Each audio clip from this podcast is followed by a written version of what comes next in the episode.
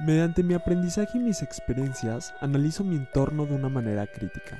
Si comparte las ideas, cuestionamientos que planteo o cualquier cosa, chingón.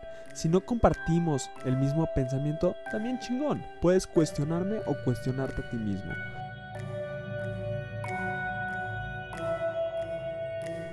Mi objetivo con esto es inspirar o motivar para generar un cuestionamiento y de esta manera un cambio.